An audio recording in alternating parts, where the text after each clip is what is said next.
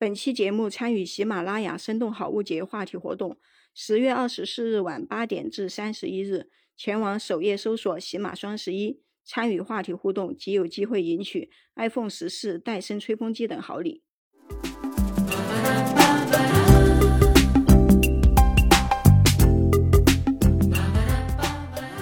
Hello，你好，欢迎来到徒步旅行。我是一个特别爱好徒步旅行的宝妈。因为我呢经常在节目里面这么介绍自己，所以呢就有粉丝问我，让我推荐几个可以带小孩子周末去玩的地方。因为北方呢我也没有怎么去过，所以呢我也只能推荐我们南方。嗯，如果说你是生活在新疆、西藏这些，那都根本就不用推荐，就是感觉到处都是风景，是吧？反正对于我们来说是。就是感觉新疆的草原、花海、湖，还有秋景啊、冬景啊、雪山，就是感觉到处都是风景。西藏的话，就各种雪山，到处都是雪山、冰川，还有就是湖，就是什么什么错啊，比如羊卓雍措、纳木错。但是西藏的海拔容易就是高反，并不适合带孩子去。虽然说世界最高峰的珠峰北坡大本营在西藏。但是孩子真的就是不会带去那边玩的，所以呢，我们带孩子去玩，还是要选择海拔低一点，就是不要影响他的一个身体健康的地方。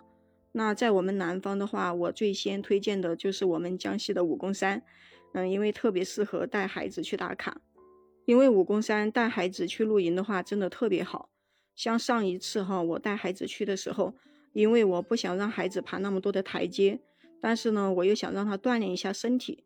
所以呢，我就选择坐缆车，只坐下半节，就是坐半程的缆车。然后呢，让他从半山开始爬，差不多爬了一个多小时，就到了一个玻璃栈道。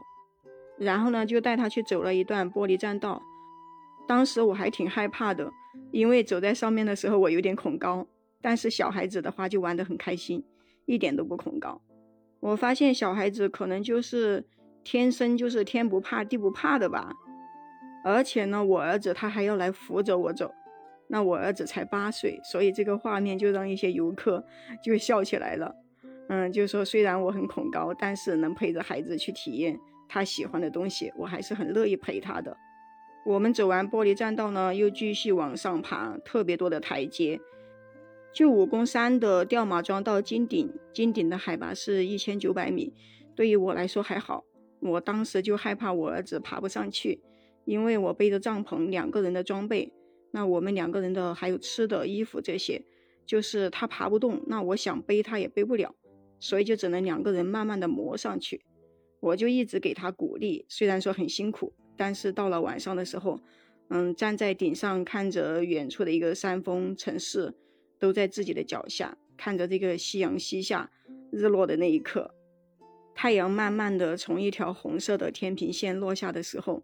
还有就是住在帐篷里面，我的小孩子一直在那里打滚。晚上看着月亮星空，早上的时候起床看到了云海，然后日出从天平线和云海的上面慢慢的升起来。哎呦，感觉就是一个人间仙境，超级的美。当我看到他兴奋的样子的时候，就好像发现了新大陆一样。他就说：“妈妈，你下次还要带我来，好吧？”哎，就让我感觉就是再苦再累也值得了。所以呢，我也很推荐这一个地方，嗯，就是带小孩子去走一走，锻炼身体，还能看到很美的风景。如果说不能爬山的话，还可以坐缆车。如果你没有帐篷，山上面呢也有很多的帐篷出租的，各方面条件还是特别好的，就比较便利。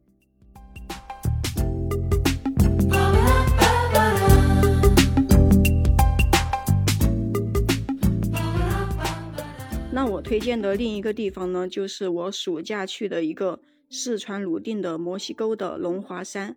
哎，其实这个地方有点拗口啊，因为地名有点长。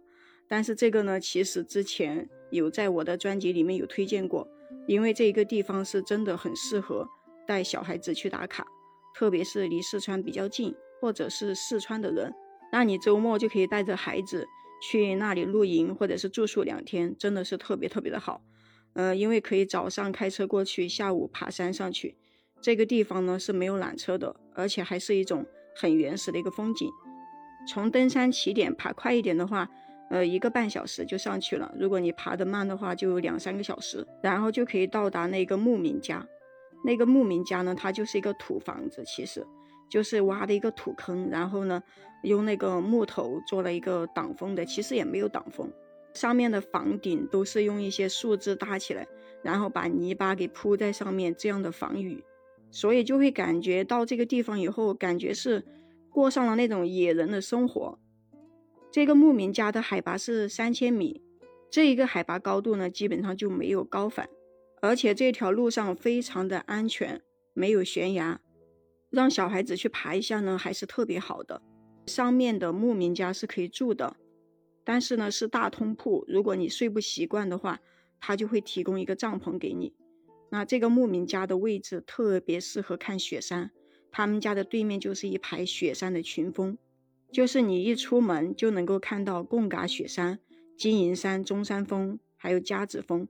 还有旁边有很多不知名的雪山都能够看见，就整个一排都在他们家门口都能看到，就是离得特别的近。那你早上的时候就可以看一个日照金山，嗯，就整个一排雪山在你面前的时候出现日照金山，就特别特别的美。而且你在拍照的时候哈，就可以去他们家后面有一个小池塘，那这个池塘旁边的树上呢，有老板做的一个比较粗糙的一个秋千。为什么说它比较粗糙呢？因为它就是两根大绳子，然后呢就绑在这个树杈上，下面吊着一根他砍下来的一个木头，这个木头呢也不平整，反正坐在上面就感觉比较好玩。而且因为这个两根绳子，它不是绑在这个树杈上的嘛，所以当别人推一下你，然后你荡过来荡过去的时候，就会转圈圈。因为上面的两根绳子它会扭在一起，所以就特别特别的搞笑。那你一边荡秋千，还可以让别人给你拍照。这个小池塘呢，是这个地方拍照最美的一个地方，可以很清晰的把这个雪山、人和秋千的倒影都拍出来在同一个画面上。就是你拍出来的照片呢，会有日照金山、帐篷，还有人，还有这周围的风景，那它都会出现一个倒影。就感觉特别的唯美，就像一个人间仙境一样的。而且这个地方呢，也很容易看到云海。你如果有时间的话，可以在这里拍一个延时的视频，就看这个云卷云舒。这边呢还有好多的山羊、牦牛、马，还可以采蘑菇，所以小孩子应该是特别喜欢的。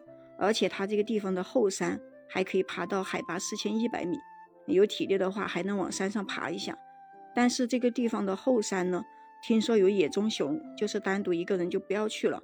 所以周末的时候带孩子去打卡，那小孩子呢也会很开心的。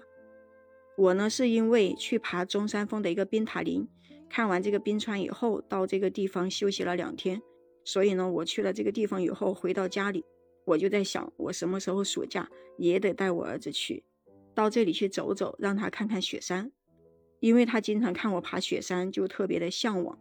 那我也跟他说了，只要这个疫情过去，我就会带他去，也算是圆这个孩子的一个雪山梦吧。好了，那我呢就推荐孩子旅游打卡的这两个地方呢，就给你推荐完了。嗯，希望我的推荐对你有帮助。如果你有什么好的地方推荐，或者有什么其他的疑问，嗯，或者建议这些，那可以在评论区呢跟我留言互动呀。关注丹丹，订阅我的专辑，我们下期再见。小小的翅膀，大大的梦想。现在的你，单纯的像童话。